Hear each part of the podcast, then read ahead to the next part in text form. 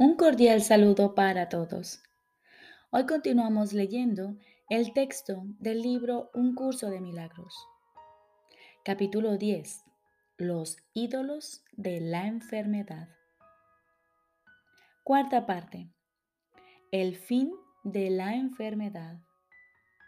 Jesús nos dice, toda magia es un intento de reconciliar lo irreconciliable.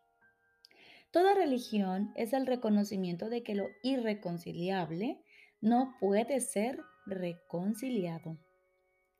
La enfermedad y la perfección son irreconciliables. Si Dios te creó perfecto, eres perfecto. Si crees que puedes estar enfermo, has antepuesto otros dioses a Él. Dios no está en guerra con el Dios de la enfermedad que inventaste, pero tú sí. Este Dios es el símbolo de tu decisión de oponerte a Dios y tienes miedo de Él porque no se le puede reconciliar con la voluntad de Dios. Si lo atacas, harás que sea real para ti.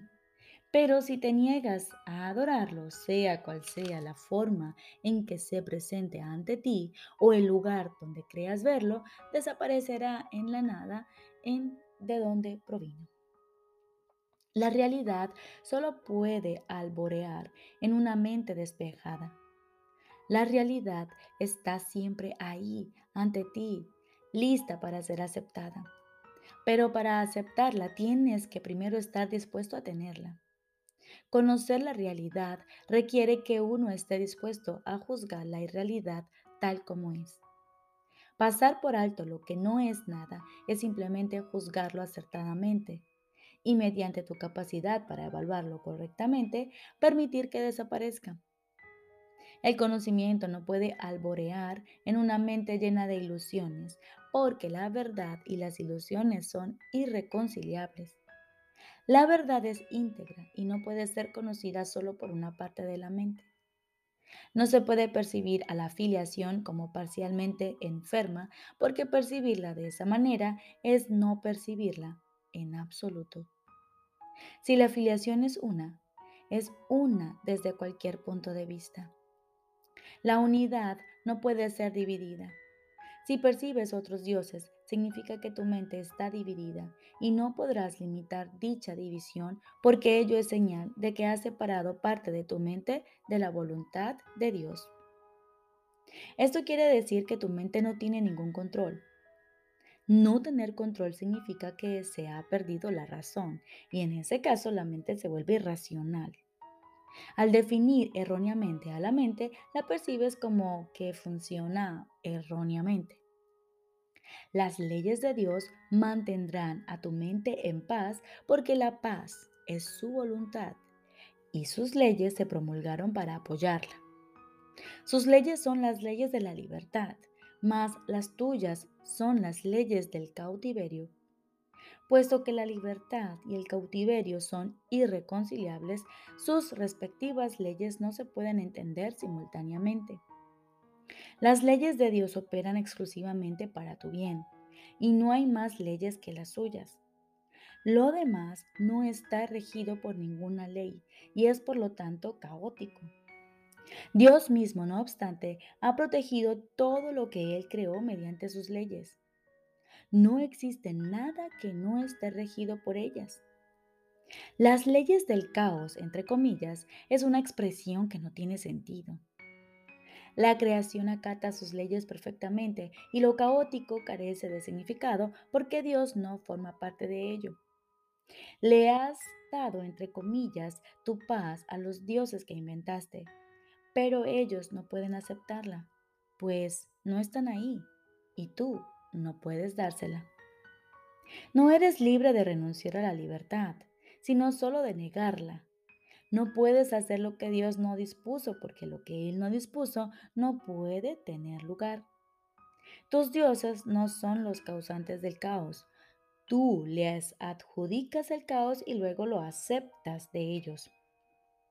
Nada de esto ha tenido lugar jamás. Nada excepto las leyes de Dios ha existido jamás y nada excepto su voluntad existirá jamás. Fuiste creado mediante sus leyes y por su voluntad, y el modo en que fuiste creado te estableció como creador. Lo que has inventado es tan indigno de ti que lo repudiarías solo con que estuvieses dispuesto a verlo tal como es. En ese caso no verías nada en absoluto y tu visión automáticamente se dirigiría más allá de ello hacia lo que se encuentra en ti y a tu alrededor. La realidad no puede salvar las obstrucciones que pones ante ella, más te envolverá completamente cuando las abandones. Una vez que se ha experimentado la protección de Dios, inventar ídolos se vuelve inconcebible.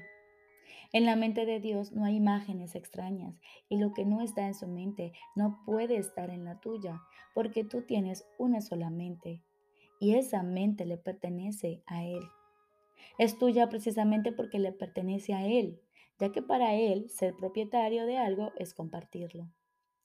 Y si esto es así para Él, también lo es para ti.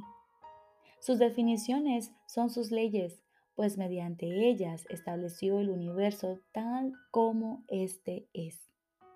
Los falsos dioses que tratas de interponer entre tu realidad y tú no afectan a la verdad en absoluto. Tuya es la paz porque Dios te creó. Él no creó nada más. Un milagro es el acto de un hijo de Dios que ha abandonado a todos los dioses falsos y exhorta a sus hermanos a que hagan lo mismo.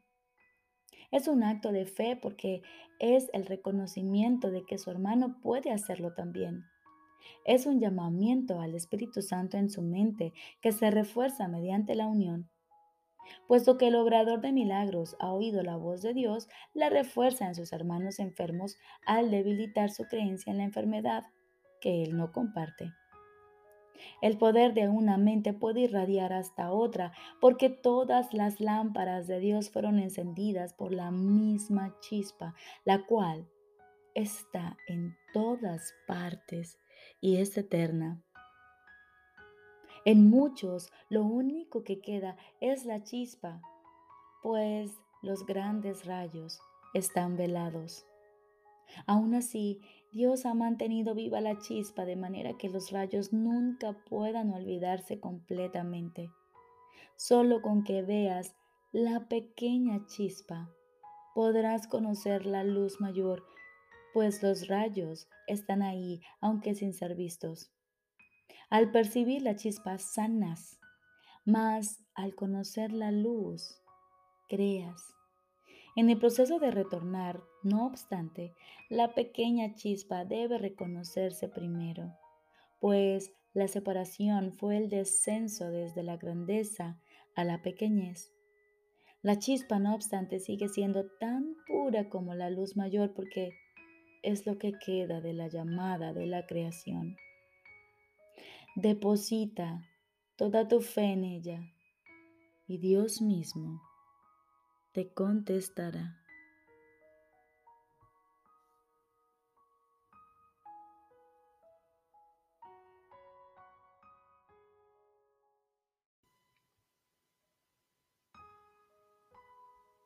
Ahora continuamos con el libro de ejercicios.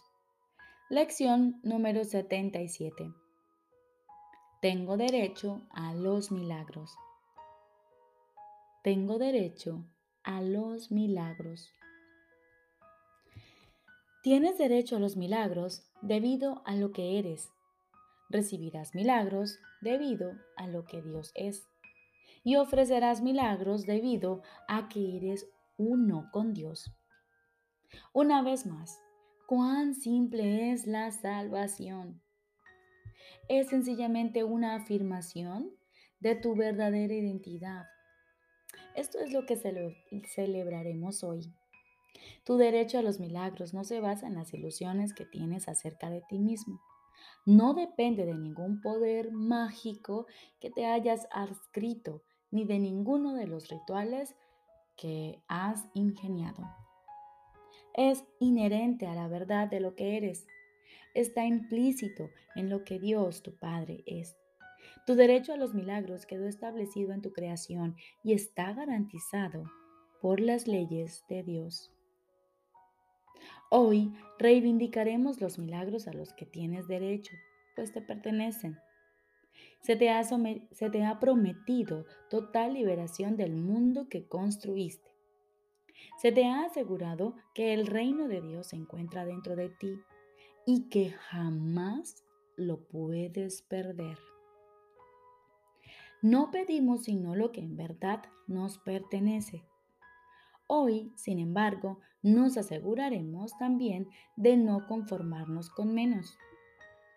Comienza las sesiones de práctica más largas de hoy diciéndote a ti mismo con absoluta certeza que tienes derecho a los milagros. Cierra los ojos y recuerda que estás pidiendo únicamente lo que por derecho propio te pertenece.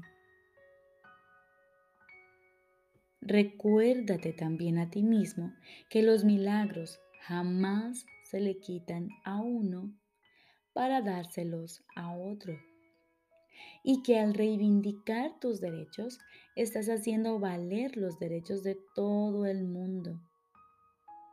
Los milagros no obedecen las leyes de este mundo, proceden simplemente de las leyes de Dios. Después de esta breve fase introductoria, espera en silencio la ratificación de que se te ha concedido tu petición. Has pedido la salvación del mundo, así como la tuya. Has pedido que se te concedan los medios a través de los cuales se pueden lograr esto. Es imposible que no se te den garantías al respecto. No estás sino pidiendo que se haga la voluntad de Dios. Al hacer esto, no estás realmente pidiendo nada. Estás afirmando un hecho innegable. El Espíritu Santo no puede sino asegurarte que se te ha concedido tu petición. El hecho de que la aceptases lo confirma. Hoy no hay cabida para la duda ni la incertidumbre. Estamos haciendo por fin una petición real. La respuesta es una simple exposición de un simple hecho. Recibirás la ratificación que buscas. Nuestras sesiones de práctica más cortas serán frecuentes y estarán dedicadas a recordar un simple hecho. Repite hoy frecuentemente tengo derecho a los milagros. Tengo derecho a los milagros. Pídelos cada vez que se presente una situación que los requiera. Reconocerás tales situaciones y como no estás dependiendo de ti mismo para encontrar el milagro, tienes pleno derecho a recibirlo siempre que lo pidas. Recuerda también que no te debes conformar con nada que no sea la respuesta perfecta. Si te asaltan tentaciones, di de inmediato. No intercambiaré milagros por resentimientos. Quiero únicamente lo que me pertenece. Dios ha establecido mi derecho a los milagros. Repito, si te asaltan tentaciones, di de inmediato. No intercambiaré milagros por resentimientos. Quiero únicamente lo que me pertenece. Dios ha establecido mi derecho a los milagros. Recordemos, lección número 77 tengo derecho a los milagros. Te deseo un feliz y maravilloso día.